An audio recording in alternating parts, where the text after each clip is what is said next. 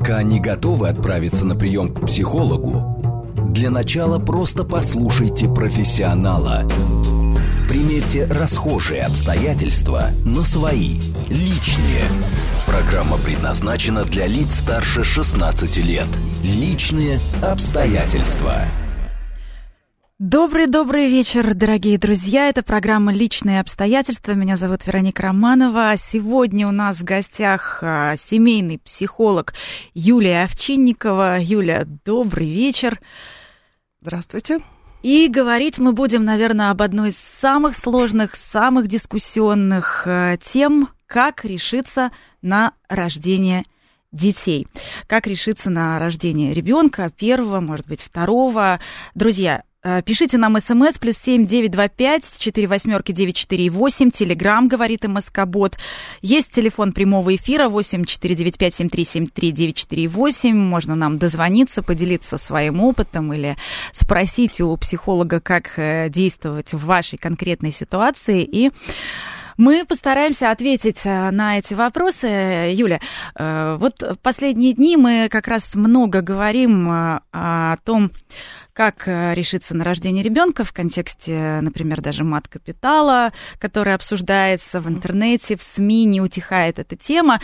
И вот один из, наверное, главных страхов действительно у человека, который э, хочет поменять свой семейный статус, э, реализовать себя в новом качестве как родителя, это страх – финансово не состояться или не дать своему ребенку то, что ты можешь. Вот вы, как э, не просто семейный психолог, а как еще и мама четверых детей, э, скажите, насколько э, действительно это сильный фактор, влияющий на наше решение? Конечно, да. Конечно, да. Деньги это, это, мягко говоря, не последняя роль вообще в нашей жизни, в контексте детей особенно. Но когда мы чувствуем себя взрослыми, когда мы взяли на себя ответственность, когда мы понимаем, что есть ситуации, с которыми мы столкнемся, и нас это не фрустрирует, мы знаем, как, какие-то варианты, хотя бы несколько, как мы из них выйдем, это огромная-огромная опора, в том числе и с точки зрения финансов, и с точки зрения завести детей. Поэтому, если личность взрослая, привыкшая опираться на себя, гораздо легче справиться с этим не знаю, страх здесь слово не поворачивается сказать, это не страх, справиться с таким нюансом, как то, что это делать придется постоянно. Мы же всегда зарабатываем деньги. Мы же взрослые люди, обязаны обеспечить себя. Когда у нас есть ответственность за себя, Соответственно, из-за детей мы можем ее взять. Но здесь, знаете, есть э, какая история. Мы э, смотрим, например, те же соцсети, мы смотрим телевизор, мы смотрим глянец. И вот отовсюду нам показывают, как детям надо дать абсолютно все, что только можно. И мы хотим, чтобы э, были всевозможные велосипеды, одежда и так далее. И действительно, многие люди, которые, э, э, у которых появляется первый ребенок, они начинают все это покупать покупать в несметных количествах, подарки детям. Это все крайне-крайне дорого. Но люди, у которых есть опыт, и вы, может быть, э, сейчас э, поделитесь даже личным, со временем понимают, что э, не так много всего и нужно. Конечно, конечно. Общество потребителей, оно как бы на это рассчитано на это и рассчитано, что мы будем постоянно, постоянно тратить деньги, как бы вестись на рекламу, вестись на Инстаграм, который тоже, по сути дела, рекламой является. Но самое главное, что надо детям, это родительская любовь. Если есть родительская любовь, то а, нюанс уже такой, какой, какой велосипед, он уже не так важен. Велосипедами не компенсируешь любовь, а любовью велосипеды – да. Но, тем не менее, финансовая составляющая сильно влияет э, действительно на то, чтобы мы э, на этот шаг пошли. И... Конечно, конечно. Без денег это, безусловно, очень сложно. Конечно. А, думаю, с какой стороны начать. Ну, давайте начнем, знаете, с какой стороны? Вот за 20-30 лет наше представление о семье, и в том числе о детях в обществе, очень сильно поменялось. С одной стороны, а, дети – это все, и это тоже нам, а, опять же, говорит а, реклама, все, кто хотят нам что-то продать. Опять же, это говорят мамочки, которые уходят с головой в семью, в своих детей и оправдывают все, что они в жизни не сделали э, тем, что они завели детей. А с другой стороны, вот эта вилка, она расширяется расширилась. Она расширилась, и эти весы очень э, сильно качаются, потому что на другой стороне у нас что? У нас child-free, и э, все, кому это удобно или выгодно, все говорят, вот я не хочу иметь детей, и в нашем обществе сейчас это тоже стало нормальным. Раньше никто не задавался этим вопросом, как это не хотеть иметь детей, как это я не буду. Э, такого просто не было. Да, совершенно верно, потому что как бы природой люди предусмотрены размножаться. Это естественная как бы потребность вообще психологическая и физиологическая в том числе. И там, допустим, наверное, лет 30 назад вопрос действительно так не стоял. То есть стоял вопрос, когда? Когда я заведу ребенка? А, а заведу я его или нет, скорее всего, ну, то есть он стоял в каких-то исключительно единичных случаях. Сейчас есть как бы вари- вариативность. Есть вариант остаться бездетным, и в принципе это норма. Если человек не готов, и у него нет сейчас такой потребности, пусть он лучше в этом состоянии проживет. Или там какое-то время, или всю, свою жизнь. Это абсолютно нормально. Для того, чтобы осознанно завести ребенка и справиться с его как бы, рождением, воспитанием, и чтобы психика от этого не пострадала, ни твоя, ни ребенка, должен быть психологически зрелый человек. Психологическая зрелость в норме наступает в районе 21 года. То есть это последняя сепарация от родителей. В районе 21 года человек, личность становится равные своим родителям, становятся психологически зрелы. Ну, и такой маленький мостик на всякий случай там до 23 до 24 лет. Поэтому, в принципе, до этого возраста не рекомендуется рожать детей. Потому что детская психика, она еще может оказаться в норме детской, просто не справиться с воспитанием детей. Дети детей не должны воспитывать. Почему, когда на, младших, на старших детей навешивают младших, это является большой травмой, если они действительно заменили полностью маму. Не помогли там на часик, а полностью заменили. Я знаю очень много историй, клиентских историй, когда мне рассказывают, что я не хочу детей, потому что я растила свою сестру, я растила своего брата или там еще нескольких младших, потому что действительно это огромный стресс, и психика этого не выдерживает. А потом, а потом этот э, старший ребенок э, чувствует, что он был в глубоком декрете лет 10-15. Да, совершенно верно. И он э, в состоянии, скажем, как бабушки, которые вот на пенсию вышли, такие, ой, все, можно уже отдохнуть. Да, да, совершенно верно. То есть, ну, это, это на самом деле, ну, как бы травматика, с которой, ну, имеет смысл разбираться со специалистами. Это не норма, это не норма. Ну, обстоятельства всякие бывают, тем более там у наших родителей таких обстоятельств еще больше было, но тем не менее, как бы это не норма. Вот. Но, а, с другой стороны, сейчас вообще, если мы посмотрим на то, как обстоят дела на Западе, там, в принципе, э, возраст материнства, он э, все отходит и отходит на более поздние сроки. Uh-huh. Мы, конечно, наверное, не обманем природу, и это сильно затягивать тоже не нужно. Есть физиологические какие-то факторы, хотя медицина сильно шагнула вперед, но, тем не менее, э, это действительно сейчас становится нормой, потому что оно, знаете, становится какой-то некой новой философией. Во-первых, мне удобно быть эгоистом. Это правда удобно. И вот это хорошо продается. И на этом э, многие спекулируют. И, конечно, если человек, нормальный человек, который хочет все успеть, хочет и отдохнуть, хочет и пожить, хочет и поработать, конечно, он слышит, э, можно не иметь детей. И он говорит, ну да, я, наверное, тоже не хочу. Юль, вот, вот здесь, э, где должен сработать, скажем так, ограничитель, э, и э, задуматься о том, что, а может быть, это и не мое мнение, а я-то на самом деле хочу. Единственный ответ верный, он находится в одном единственном месте. У каждого из нас ну, меня не видят зрители, да, слушатели, вот как бы в глубине души. Никакие советчики, никакие психологи не могут а, заменить свой внутренний голос. Мы все живем в состоянии такого, когда вокруг нас радио из голосов. Установки из детства, из Инстаграма, из различных источников, которые постоянно звучат, звучат, звучат, звучат до такой степени, что мы абсолютно не слышим, что у нас происходит внутри. Поэтому если человек метается, мечется, если он думает, надо, не надо, послушал того, послушал всего, послушал этого, посмотрел на того, и вот постоянно он в этом процессе пребывает, но где-то в глубине души у него засела мысль, что я уже готов, я уже чувствую, что у меня есть потребность, у меня уже есть что отдать. Я рекомендую уединиться, вообще отключиться от всех средств связи настолько, насколько это возможно, на какое-то время – и послушать себя. И послушать себя. А мы давайте послушаем наших э, э, слушателей, которые присоединяются к нашей беседе. У нас есть звонок. Алло, здравствуйте. Алло, здравствуйте. Меня зовут Аня. Хотела бы задать вопрос, возможно ли это. Да, конечно. Вы в прямом эфире. Говорите, пожалуйста. Э, здравствуйте еще раз. У меня такая ситуация, даже внутренние переживания. Какого формата? Э, я молодая девушка, мне 30 лет, и вы знаете, мне бы очень хотелось э, детей. Но меня что-то останавливает внутри. И я не знаю, что. Это какой-то осознанный выбор, или это какое-то неожиданное э, подсознательное какое-то ощущение страха. Я не знаю, что это такое. Как с этим справиться? Почему меня это останавливает? Скажите мне, пожалуйста, как справиться с этими сомнениями внутри? Спасибо большое за звонок. Вот это как раз, мне кажется, о чем мы и говорили. Да, продолжение а... моего ответа, совершенно верно. То есть, а, Анна, большое спасибо. Действительно, как бы, ну, просто только что об этом говорила. А, прислушаться к себе. Вот прям позволить себе услышать себя.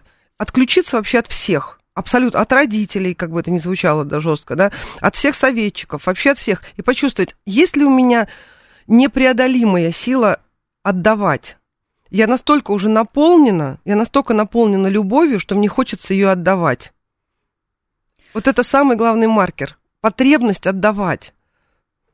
Звоните, пишите нам а, свои вопросы, делитесь своим опытом. СМС плюс семь девять два пять четыре восьмерки девять четыре восемь. Телеграмм говорит МСК Бот. И звонки в прямой эфир мы принимаем восемь четыре девять пять семь три семь три девять четыре восемь. Юля, но очень сложно, мне кажется, в нашем обществе а, быть всегда наполненным любовью. А, утром ты заходишь в переполненный транспорт, солнца не хватает. А, всегда ведь есть вот эти сомнения. Конечно. Но а, зачастую сомнения хочу ли я на самом деле иметь ребенка, может быть, это такой фактор, а с тем ли человеком я нахожусь. Казалось бы, все хорошо. И даже у девушки а, может быть а, нормальная личная жизнь. Но что-то останавливает. Может быть, это как раз а, реакция партнера непонятна. Если она уже определена, реакция, если уже состоялся разговор, очень много ситуаций, когда ко мне приходят и выясняется буквально на первой сессии, что это не прояснено, что это додумки. То есть я подумала, на основе этого сделала выводы, расстроилась, опечалилась, подумала, что мне делать дальше, а на самом деле душевного разговора не состоялось.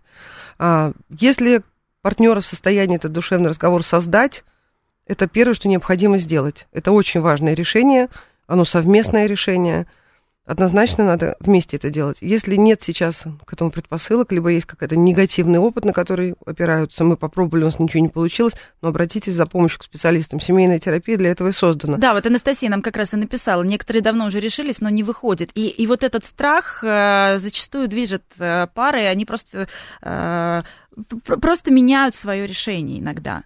Не выходит а, беременность, не выходит да, я в курсе все ситуации. Я знаю, что если все пары, которые очень много лет на это потратили, но если есть намерение, способы его реализовать, их много. Не единственный возможный способ самостоятельно родить. Но бывает и так. И если это, это может быть как проверка, то есть нас проверяют, насколько мы серьезно настроены. У меня есть клиенты, у которых первый ребенок приемный, а, а второй и третий дети. свои, совершенно верно. Да, да. Это, такие случаи э, действительно есть, и, наверное, э, нас проверяют, появились ли у нас силы, да, э, да, появилось ли у нас достаточное количество любви, доброты, э, но э, все равно как, э, как поговорить со своим партнером честно? Как, э, хотя мы можем много-много лет, 10 лет можем жить вместе и э, так и не понимать настроение друг друга. Это касается не только детей, это касается вообще в принципе отношений. Разговариваем мы ртом, то есть говорим человеческим языком, человеческими словами. И только в этом случае, если два партнера говорят человеческим языком, человеческими словами, контакт может состояться. Если один партнер что-то выкрикивает или пытается что-то донести, а второй устраняется, диалога не будет, конечно же. Устраняющиеся, они будут всегда устраняться, преследующие будут преследовать. Опять же, эмоционально фокусированная терапия основана на том, чтобы создать надежную привязанность. Надежную привязанность можно только создать, только создав эмоциональную близость. Тогда, когда люди повернулись друг к другу лицом, пусть обливаясь слезами, пусть им страшно, но преодолеют, возможно, сами, возможно, с помощью специалистов, и поговорят друг с другом по-честному, расскажут о своих страхах. Любым категоричным мнением, как правило, движет страх. Какой-то негативный опыт, какая-то ситуация, которая была раньше. Почему один человек хочет, другой не хочет?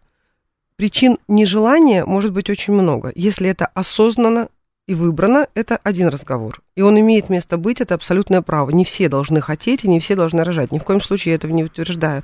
Но если человек говорит просто нет и нет, потому что нет, я даже не хочу понимать, почему нет, скорее всего, это какие-то страхи, основанные на каком-то травматичном опыте, на какой-то каких-то негативных установках. То есть это страхи, которые блокируют. Блокируют Но выбор в первую очередь. Очень часто такие страхи есть именно у мужчин. Да. Например, они боятся быть достойным родителем. Да. А, боятся, насколько они сами состоялись в жизни, могут ли они стать хорошим примером. А, и влияет а, опыт, который был в своей родительской семье. Конечно. Вот э, здесь какой есть, скажем так, маркер понять, что, опять же, это не твое нежелание, а это что-то, что диктуется негативными установками? Как правило, когда человек начинает ну, как бы рефлексировать, опять же, самостоятельно, либо, как правило, с помощью специалиста, э, достаточно быстро мы выходим на источник страха. Когда он появился, откуда он появился, какой негативный опыт этому предшествовал, чем напугался человека, что он сейчас-то примеряет на себя – Допустим, у женщин очень часто страх боли во время родов. Потому что наши мудрые мамы рассказывали о каких-то ужасах, которые они переживали там в своих роддомах, какие были после этого последствия, как они с этих последствий справлялись, как это больно, ужасно, и, в общем, как будто на тот свет справилась. Сейчас все уже прошло, сейчас анестезия, обезболивание, всевозможные способы помощи существуют, но это все как бы совершенно не принимается. Есть специальные там сопровождения, доулы, такое дыхание, такое, разные способы медицинские, традиционные, нетрадиционные, но все это женщина не слышит, она настроена умереть во время родов. Конечно, не будет ни беременности, если вдруг она случится, она будет очень сложной, потому что с такими установками их преодолевать, ну, психика просто на износ работает. Ну, может быть, э, в этом случае как раз и нужна, а, как минимум, помощь э, самых близких. Э, конечно, конечно. Ну, просто до психолога не каждый, наверное, так сразу дойдет. Совершенно верно. А, что делать, вот, если действительно женщина боится? Как, например, супругу а, ее там, настроить, подбодрить? Угу. Что, что сказать? Что как-то как ее переубедить, что ли? Вдохновлять примерами теми примерами, которые являются позитивными, вдохновляющими. А, на самом деле подобное притягивает подобное. Если у нас есть установка на страх, на боль и на негатив, нам будут видеться ситуации, пресса будет подбрасывать, и отовсюду, со всех источников и в жизни мы будем видеть только страшилки. Если в нашем сознании появится щелочка, и там будет какой-то просвет, что может быть по-другому, и это по-другому является позитивным, то начнутся э, примеры приближаться сразу же начнут происходить, начнут происходить чудеса. И в этом могут помочь наши близкие. То есть просто развернуть сознание шире. Вот это под силу сделать нашим близким. Просто акцентировать внимание, что бывает по-другому. Вот а, наши слушатели присылают нам сообщение. Если бы рожали только тогда, когда сам переполнен любовью, то человечество давно бы вымерло. Здесь действительно а, есть, конечно, правда в этих словах. И сразу в подтверждении а, еще одно сообщение. Моя сестра очень долго не хотела детей, говорила, что дети ее раздражают. И в 35 лет во втором браке забеременела. Мы всей семьей ее уговаривали родиться и уговорили. И вы не представляете, как она поменялась после рождения рождения своего малыша. Это совсем другая женщина, а, отличная и заботливая мать. Бывает по-разному. Когда я сказала, что рожать дети приходят и рожать хорошо, когда ты наполнен, я описала такую идеальную картину, конечно. Самое неприятное, что может случиться, это когда мы хотим родить ребенка для того, чтобы закрыть какие-то свои дыры. То есть я это сказала как бы в противовес.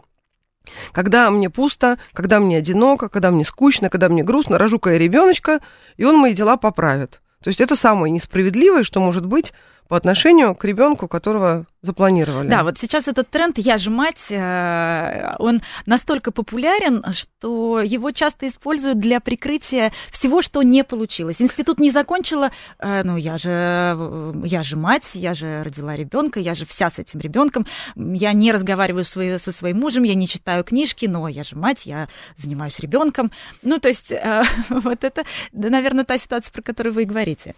Конечно. А, это очень-очень хорошее прикрытие. Я об этом знаю не понаслышке. И все грешны. Да, если что-то не удается, самое как бы комфортное и такое социально одобряемое сказать, что я где-то не очень успешна, потому что я состоялась как мать. То есть это такая прям гигантская вывеска. ну, опять же, насколько человек осознан, да? Одно дело делать это неосознанно, и это такая проекция на ребенка. То есть какая на нем ответственность вообще за все мамины нереализации? Она могла бы быть тем-то, тем-то, сделать то-то и то-то, и вообще быть королевой мира, она всю жизнь ему посвятила. То есть этот ребенок растет под таким подгнетом ну, я не хочу ему завидовать, ему тяжело, очень тяжело. Да здесь тяжело еще и э, родителям, э, когда мать очень сильно сосредоточена на ребенке, и в паре часто этот страх возникает от того, что э, есть страх из-за отношения что уйдет любовь, уйдут какие-то интимные радости, женщина будет вся только заниматься ребенком и будет жить ради детей. Вот это, знаете, такое мученическое. Да, да, на самом деле это тоже очень э, такая тупиковая позиция жить ради детей. Опять же, я сейчас скажу, меня, возможно, кто-то поправит, я говорю, как это должно быть, как бы хорошо, если бы так было, то, к чему надо стремиться, настолько, насколько это возможно. А, жить не хорошо вместе с детьми. И тогда они не мешают, а только помогают. Не ради, а вместе. Не ради, а вместе. Это, ну, просто вот лозунг, допустим, моей семьи. Если жить ради детей, то я бы сейчас здесь даже не сидела, потому что я сейчас бы занималась бы детьми, я бы не имела возможности вообще из дома выйти, мне там есть кому время посвятить, да, но жить вместе с детьми, это совершенно другое. Это дети, которые помогают тебе почувствовать себя не только мамой, а интересной мамой, чего-то достигшей мамой, своим примером показать. А дети, которые не учатся, самый лучший для них пример – это мама, которая учится. И когда приходят родители, говорят, у нас там дети не делают то-то и то-то, первый же вопрос, который им задаю, а вы когда это делали сами? Когда вы занимались спортом? Когда вы учились? Мы учились в институте 15 лет назад. Ну, а ваши дети разве это видели, если им сейчас 7? Конечно, нет.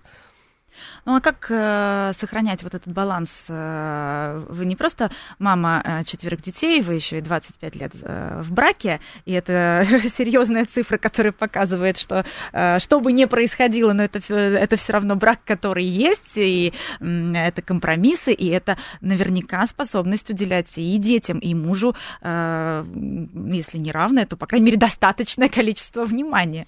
Ну, скажем так, я не могу сказать, что я достигла какого-то совершенства или предела, боже упаси, нет. Это то, над чем я работаю всю жизнь и продолжу, видимо, работать, если для меня эти отношения будут ценны. Как только я перестану это делать, я не удержу то, что у меня есть, как физическая форма. Если мы хотим быть в хорошей физической форме, мы должны уделять этому внимание. Если мы хотим быть в профессиональной форме, мы должны уделять внимание нашему профессиональному развитию. То же самое отношение. Если мы хотим, чтобы наши отношения развивались, мы должны уделять внимание – нашим отношениям. Это такой же труд, в хорошем смысле слова, как и там профессиональная деятельность, учеба, там отношения с детьми. А как успокоить мужчину, который как раз э, боится заводить детей и боится э, решат, решиться на этот шаг э, рождения ребенка, потому что думает, что женщина потеряет к нему должный интерес?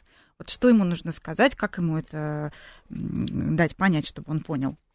Ну, скажем так, я этого мужчину не видела, но могу предположить на основе своего опыта, что этого мужчины несколько детская позиция, и свою супругу рассматривает скорее как маму. И конкуренция уже как между детьми.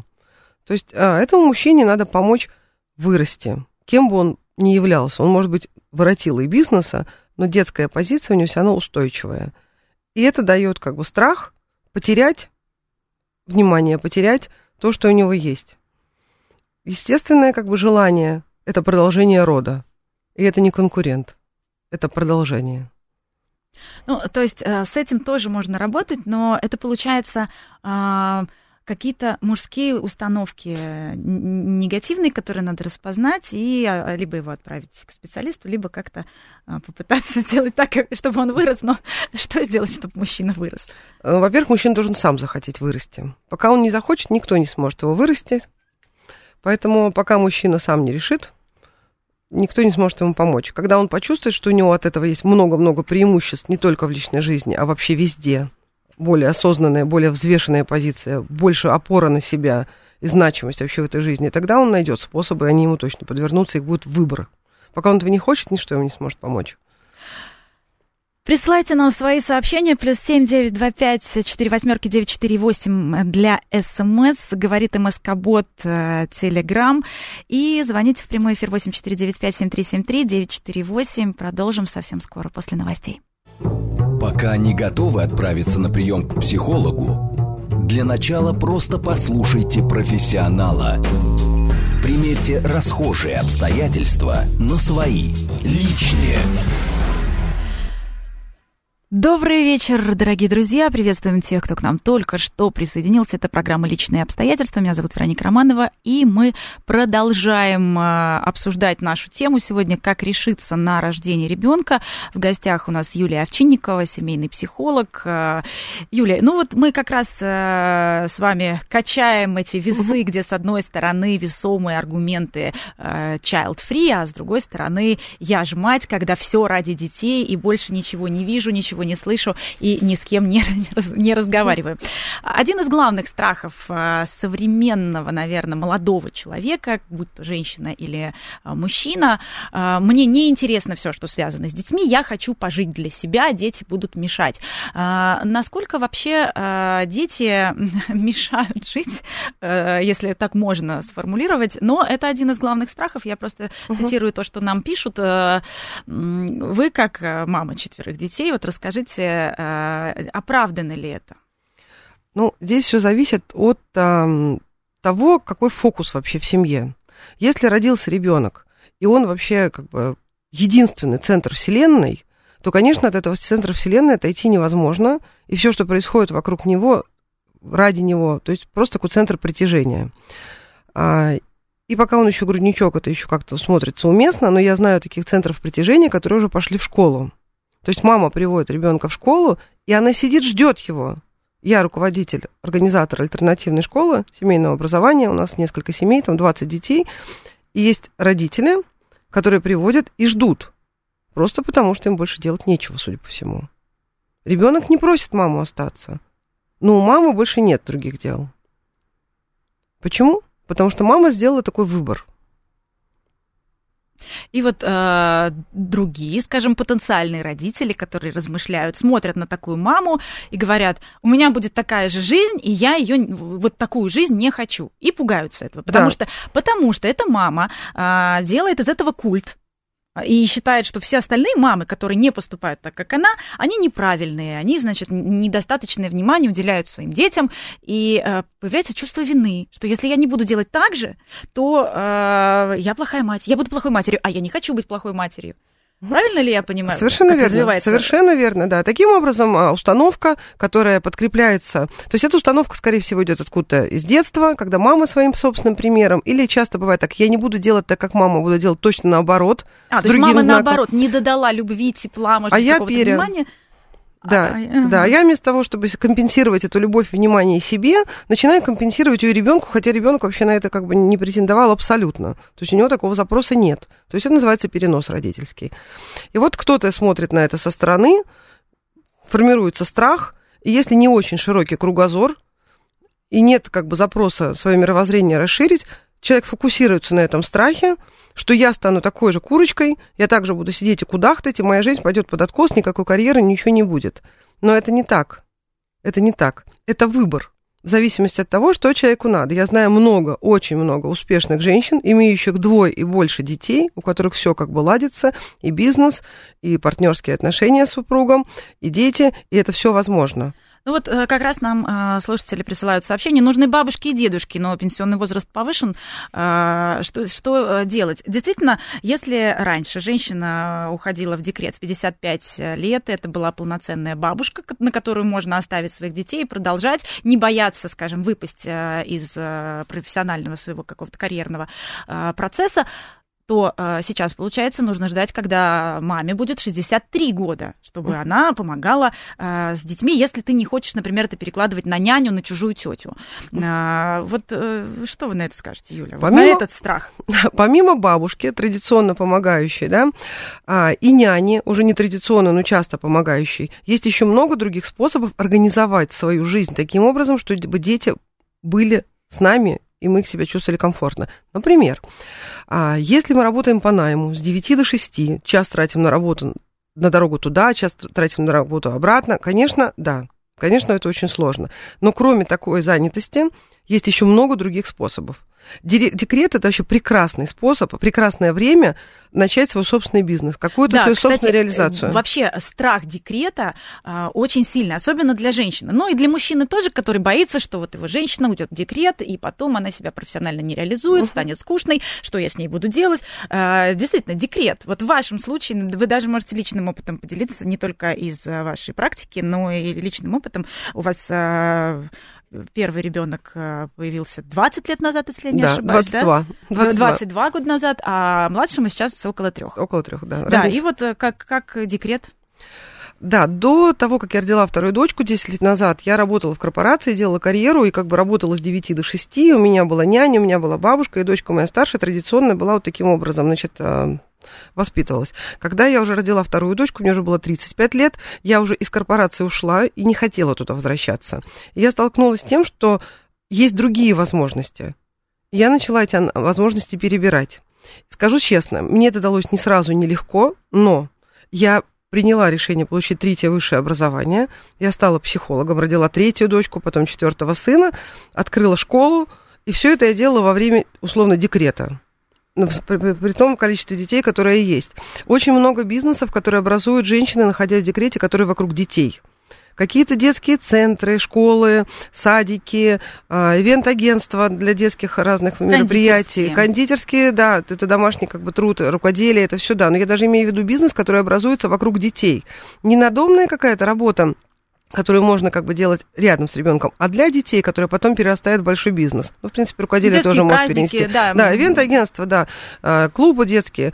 Все это большинство из, из того, что приняло даже достаточно большой масштаб, уже имеет франшиза, организовывалось в интересах своих собственных детей, когда-то мамами, которые решили не возвращаться, либо не начинать свою карьеру. Поэтому раньше это, наверное, было недоступно, там, много лет назад. Не было такой тенденции. Сейчас как бы фриланс и способов заработать и э, реализоваться очень-очень много. И если, допустим, когда мы находимся на, ну, как бы по найму работаем, мы делаем карьеру, очень страшно прекратить и остаться. Но здесь ты уже все равно прекратил, и это время можно очень с большой пользой использовать. Очень. То есть попробовать что-то, чего ты не делал никогда, попробовать что-то делать вместе с ребенком. Вот я знаю много фитнес-программ, которые делают вместе с мамами, дети находятся рядом а, много-много-много, очень много вариантов. Это все можно попробовать, и это, и это сразу исключает как бы и бабушек, которых нет, то есть мы не можем на них уже сослаться, да, и нянь, на которых, допустим, еще деньги не заработаны, и там нет семейного бюджета на это. То есть нет безвыходных положений, их очень много. Ну, как раз э, наши слушатели делятся своим собственным опытом. Я ходил в недельный детский сад, э, если вы знаете, что это, это почти, э, ну, то есть это такое длительное пребывание, и не жалуюсь. Ну, хорошо, повезло. Выбор у всех есть. Кому что нравится. А, Елена нам пишет, э, сейчас все платное, на мужчин нельзя положиться, к сожалению, и нет доходов, кроме зарплаты. Что, что делать? Боже, какое, какое негативное мнение. Ну, попробуйте расширьте свое мировоззрение. Но не так все темно. Не так у всех. Посмотрите, как бывает у других. Посмотрите, какие есть способы по-другому свою жизнь построить. Но просто расширьтесь. Начните смотреть Инстаграм где реальные настоящие люди да, делают кстати, реальные настоящие вещи. А, Юль, действительно, Инстаграм а, на нас э, огромное влияние оказывает, и мы смотрим, как воспитываются а, другие дети, дети в некоторых семьях, у которых все есть, и есть больше, чем мы все можем себе позволить. И есть какой-то комплекс, формируется комплекс, что ну, я не смогу. Я смогу так, как я смогу я должна быть уверена, что я в каждый момент времени сделала лучшее, что я могу сделать в этот момент времени. Выше головы не прыгнешь, нет смысла даже стараться это делать, тратить на это силы и жизнь свою на это тратить. Всегда найдется кто-то, кто будет выше, круче, и всегда, так было всегда, просто Инстаграма не было. И не всегда а, новые подарки это то, что ну, на самом деле нужно детям. Конечно, нет. Конечно, нет. Подарок может 10 быть... 10 минут он поиграется с новой коробочкой, с новым бантиком, с новой машинкой, а главного-то мы и э, не дадим. Конечно. Не, не поговорим. Конечно. И, и взрослые люди, они, как правило, помнят не какую-то физическую игрушку, а какое-то впечатление, которое они вместе прожили с родителями. А это впечатление может быть доступно бесплатно. Снеговика на улице сделать вместе. Это бесплатно. Но я до сих пор помню этого снеговика, который я делала с папой с морковкой. Откуда он взял морковку? Я это помню. Хотя мне дарили игрушки, подарки, но я их не помню. Я помню вот какие-то впечатления, как мы на лошади ехали. Э, вот еще здесь важный, важный э, момент. Конечно, когда ребенок уже второй, и есть первый ребенок, который постарше, конечно, полноценно на него нельзя перекладывать, но все равно какая-то помощь есть. И тоже становится, с одной стороны, проще, а с другой стороны, на второго ребенка иногда решиться гораздо сложнее. Ну, ситуация всех разная, поэтому так как бы обобщенно сложно говорить. Но если разница между детьми 13 и более лет, психика младшего ребенка воспринимает старшего уже как родительскую фигуру. Поэтому как бы здесь уже они растут как еще один взрослый, допустим, как у нас. Вот у нас, получается, в семье трое взрослых, трое детей, потому что старшая дочка старше на 13 лет, чем следующая за ней. Вот, если разница меньше, они растут как равные, но здесь уже как бы задача родителя распределить внимание, потому что разное внимание, разные, с кем-то надо просто мультик посидеть вместе, посмотреть в обнимку, а с кем-то надо уже душевный разговор создать, если ребенок постарше. Я вот в каком контексте хочу задать вопрос. А, когда идет э, решение о том, чтобы появился второй ребенок в семье, а первый опыт какой-то неудачный, а, что делать в этой ситуации? Причем он неудачный может быть по разным причинам. По здоровью. Он uh-huh. может быть неудачный по тому, как не получается строить отношения. Например, трудный подросток. Uh-huh. Вот здесь э, как поступить и как эту ситуацию сгладить? А, вдохновиться другими примерами. Свой собственный опыт, его необходимо принять, переработать, а негатив отпустить. Есть такая метафора, называется зеркало заднего вида. Представьте, мы садимся в машину, нам надо ехать вперед, и мы вдруг обнаруживаем, что у нас заклеено лобовое стекло, боковые стекла, у нас нет, соответственно, боковых зеркал, и единственное, что нам доступно, это зеркало заднего вида. Далеко ли мы уедем? Недалеко, мягко говоря, да. Поэтому каждый раз, когда я думаю, а, в прошлый раз мне было тяжело, там это было так сложно, это мне не получилось, значит, ощущи, ощущ, ощущайте себя человеком, который сел в машину и смотрит в зеркало заднего вида. Вот, это очень хороший такой как бы якорь. Ну, а многие, знаете, так, э, газ на 120, смотрят только вперед, и кажется, что сейчас я еще немножко проеду, вот еще чуть-чуть, а потом заведу детей а потом вдруг раз, и э, мужчина или женщина вдруг понимают, угу, мне сейчас уже очень много лет, и если я, значит, в моей семье появится ребенок, то у меня с ним будет через 15 лет очень большая разница. О чем я с ним буду говорить? Э, мне 55, э, ей или ему 15. А, это тоже страх родителя а, так отдалиться и э, быть людьми разных совершенно поколений. Ну, мы по-любому со своими детьми будем разными поколениями. Даже если мы в 20 лет родим, как бы мы ни старались, мы не можем родить своего поколения, да? Нет, ну бывает, знаете, родители как э, друзья. Мама как, как старшая сестра, они выглядят как, как, как сестры. А, папа бывает такой молодой, бодрый. И вот смотришь, вдохновляешься, а потом думаешь, угу, а у меня-то уже вот не так. Уже так не будет. Прекрасный вообще повод держать себя в форме. Как с точки зрения информационного поля, быть в курсе вообще событий, да, так с точки зрения и здоровья, и физической формы. Примеров тому очень много. А сейчас вообще как бы очень много поздно достаточно родящих и первый раз, и в 40 лет, там, и 40 с лишним, и, и выглядим мы сейчас совсем по-другому не то, что раньше сразу было видно, что это мама и дочка. Сейчас очень сложно, потому что одеты все одинаково, стиль примерно одинаковый у всех, такого уже разрыва нет. Поэтому я никакой драмы в этом не вижу. Я своего ребенка четвертого 42 года родила. Надеюсь, что я хорошо смогу сохраниться и быть ему интересной, и себе в первую очередь. И это дополнительный стимул. Конечно, конечно. Юля, а у многих ведь, э, если говорить про женщин, есть еще страх, э, ну, понятно, есть страх э, физической боли, есть страх беременности, родов, самого процесса, сложности, а есть страх потерять фигуру. Вот даже, да, даже такой, который влияет на женский мозг и влияет на вот это, казалось бы, самое важное, самое главное решение в жизни – страх потерять фигуру. Ну, может быть, а, кто-то относится к тем счастливым, кто не теряет фигуру, такие тоже есть. Далеко не у всех генетика предусмотрена вообще изменение внешности от деторождения, кто-то, наоборот, расцветает. Но если вы относитесь к тем, кто, ну, генетически склонен к тому, чтобы поправиться, значит, заранее надо взять на себя ответственность. Есть а, гимнастика для беременных, конечно, она отличается от обычной йоги там, или гимнастики, но, тем не менее, это то, что позволяет поддержать форму. Быстрое с грудничками, которые еще только-только головку держат, уже делают разные упражнения маму на пресс, а после кесарево сечения в том числе, и после естественных родов еще раньше.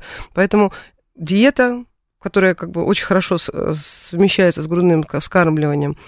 А грудное вскармливание помогает быстро в форму прийти. Если есть намерение лучше это страх перевести в намерение, взять на себя ответственность, что я с этим страхом буду справляться конкретными физическими действиями. Это тоже про взрослую позицию, это тоже про ответственность.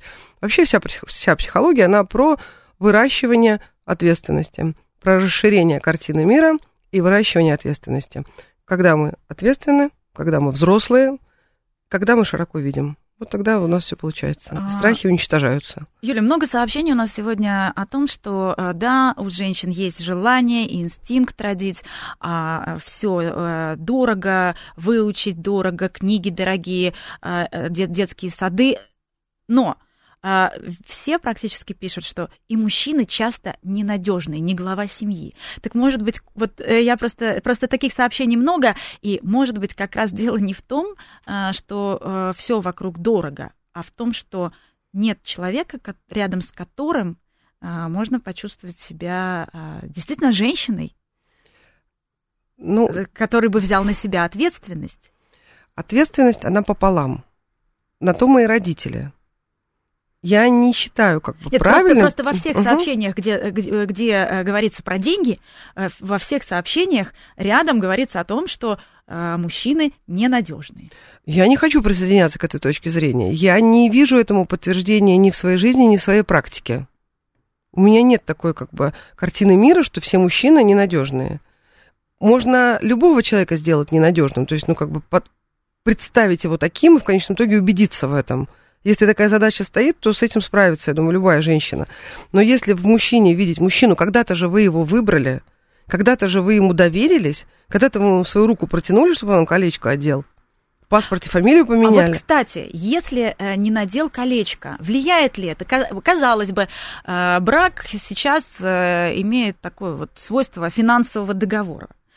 Но как он определяет и наше желание а, иметь детей? Это серьезность.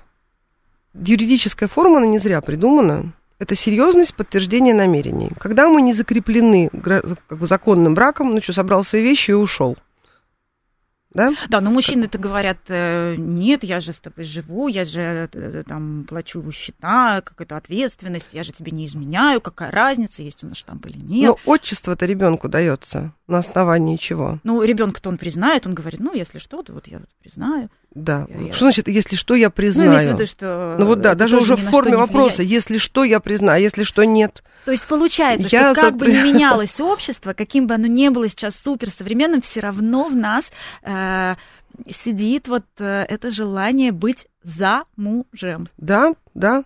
Это, это наша как бы потребность. Так природой мы созданы. Да. И когда мы идем замуж, мы таким образом доверяемся. А если доверия нет, тоже да, тогда тяжело. Вот такой сигнал для мужчин своего рода. Да, мужчину услышьте. Э, Мы так считываем это. Но, наверное, и э, женщины не всегда понимают, почему у них, может быть, нет этой решимости создать полноценную семью э, с определенным человеком. Может быть, действительно стоит расписаться. И как делают э, некоторые семьи, у которых уже э, есть даже дети, но кто э, хочет продолжать... Э... Подкрепление. Подкрепление, как бы, да, надежности, подкрепление договоренности, да. Мы же не приходим, ну, в норме, да, на работу, и нам говорят, ну, ты сначала поработай, а потом, ну, посмотрим, да, ну, я тебе обещаю там что-то сделать. Мы же как бы хотим документы, да, мы хотим э, быть как бы юридически защищенными. Это нормально. Это как бы в стабильность, это заземленность. То же самое в отношениях. То есть пока мы там влюбленные, пока мы там, конечно, да, но когда мы переходим уже в следующую стадию, эта стадия должна быть зафиксирована. Не только денежные финансовые отношения, а вообще. Юля, ну э, мы не можем не поговорить с вами про э, child-free, вот эту идеологию и, наверное, она тоже имеет место быть. Есть люди Конечно. на определенном этапе не готовые э, к ответственности. Вот как э, себя проверить? Вообще, наверное, если спросить э, человека, который привык жить для себя, который все-таки эгоист, может быть, он был еди- единственным ребенком в семье, наверное, многие ответят, что они не готовы. Э, многие даже не заводят себе собаку, uh-huh. потому что с ней надо гулять. Но а, где здесь понять, где child free, а где а, появится ребенок и, и будет все классно? Ну, Я не за то, чтобы дети появлялись случайно, я за то, чтобы дети появлялись осознанно. Поэтому, если сейчас еще осознания нет, пусть это будет называться как угодно. Но это лучше, чем потом говорить, я пожалел о том, что родил. Одно дело, я заявляю, что я сейчас не хочу, я не готов, и даже я вообще не готов. Это абсолютное право, но самое вообще жесткое, что я слышала, когда мне говорят, что я пожалел о том, что этот ребенок родился. Вот это самое токсичное, что могут вообще родители сделать для своего ребенка. Даже если ему не говорят это в глаза, он это чувствует. Это невероятное токсичное послание, которое на ребенка отражается как чтобы тебя не было. Это, это очень тяжело. Это то, с чем потом придется справляться самому. Вот, поэтому пусть лучше я сейчас буду child-free или как хочешь я буду называться, но чтобы не, не произошло вот такой ситуации, о которой я говорю. Ну, а с другой стороны, это ведь такая удобная а, позиция child-free. Смотрите, сейчас а, мы а, начинаем ездить на каршеринговых машинах, а, живем в съемных квартирах очень многие. Не, не все а, это делают, потому что не могут себе позволить. Кто-то это просто... удобно. Да, кому-то это просто удобно. Кто-то не хочет ходить на работу в офис, а предпочитает а, работать удаленно, потому что тоже это удобно. И в любой момент, э, сейчас даже появляется появляется такая категория а, вот, молодых, особенно сотрудников, которые просто пропадают и все, потому что им а, надоело. Угу. Им стало скучно. И они, например, э, уехали куда-нибудь в Азию и оттуда продолжают фрилансить и что-то угу. делать. Потому что э, если с машиной что-то случилось, я ее поставил на парковку, вызвал службу, угу. и это не мои проблемы, я не хочу ответственности. И э, все больше и больше появляется, особенно это касается э, вот, тех, кто помоложе, угу. э, потому что это позволяет нам экономить наше время, тратить его на себя, на саморазвитие. И вот это саморазвитие тоже очень затягивает и уже потом не хочется никакой ответственности. Ну, у каждого есть выбор. Опять же, возвращаемся к психологическому возрасту. Да? Дети не должны рождать и воспитывать детей. Если психологический возраст еще не достиг 21 года, там, 23 лет, независимо от того, сколько по факту лет. То есть есть люди, которым 70 и больше лет, у них психологический возраст, они там застряли в подростковом либо в раннем детстве, да, но пусть бы они тогда так и, и жили в своем, как бы, в, в, в том, что создали, если нет, как бы, намерения и задора вырасти. Поэтому дети не должны воспитывать детей. И рожать детей дети тоже не должны.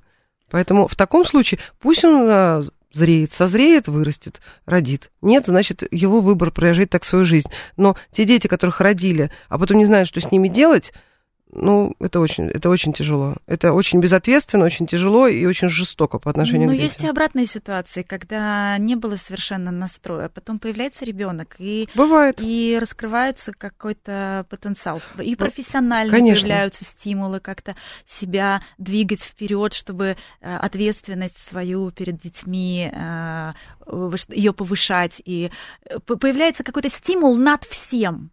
Совершенно который, верно, который конечно. оправдывает все твои действия. Вот так вот э, что, что-то происходит достаточно бессмысленное вроде бы для, се- вроде бы для себя, а вроде бы непонятно куда. А, а потом раз, и что-то над этим всем надстраивается. Так, такие примеры тоже есть? Конечно, конечно. Но только когда мы еще только задумываемся о том, надо, не надо, мое, не мое, мой ли это голос, не мой ли это голос, мы же не знаем, как будет потом. Раскроется во мне это чудо или не раскроется. Поэтому я за то, чтобы подождать к себе, прислушаться, справиться со страхами и осознанно принять решение, отдавая себе отчет, что может быть и сложно, может быть и больно, может быть и тяжело, но я с этим справлюсь, потому что это мое осознанное взрослое решение. Я с этим справляюсь, меня это не разрушит. И мой ребенок будет самым лучшим, а я буду самым лучшим родителем. Вот какой есть, такой самый лучший. Я буду стараться. Ну и как я буду его э, любить, насколько я могу, но Конечно. этой любовью не, зада- не душить. Конечно, не, конечно, за- не конечно. задавливать. Да? Ну и, и такой еще вопрос. э, Многие ведь смотрят на чужих детей и ничего к ним не чувствуют, и начинают думать, что они, в принципе, детей не любят и не хотят. Э, Насколько это правильный маркер, скажем? Нет, неправильный. Мы можем понять про своих детей только когда это невозможно описать. Рождение ребенка его невозможно описать. Вот когда мы сами родили, тогда мы понимаем, о чем идет. Хотя каждый следующий раз он уже будет по-другому. Но невозможно описать словами, что мы испытываем по отношению к своим собственным детям, что мы испытываем по отношению к своей беременности к этому состоянию, пока мы это не проживем. Это невозможно, нет слов таких, я их не знаю. Ну и если очень коротко, буквально за там, секунд 30, э, э, мат-капитал и вообще финансовая составляющая, насколько это серьезный стимул и можно ли только этим э, заставить, что называется, рожать? Только этим нет, но для тех, кто готов, это очень-очень серьезная и, по-моему, очень хорошая поддержка. Мы как бы не избалованы нам в нашем государстве какими-то поддержками, потому что, поэтому если есть как бы а, уже осознанность, если инициатива, конечно, это прекрасно. По-моему, да. Ну и мы, наверное, ни, никого не знаем, кто бы отказался. Из тех, я таких не знаю. Дети. Да, я не проводила специальный соцопрос, но ни одного человека с детьми, который сказал бы, нет, нет, нам денег не надо от государства, я не встречала. Спасибо.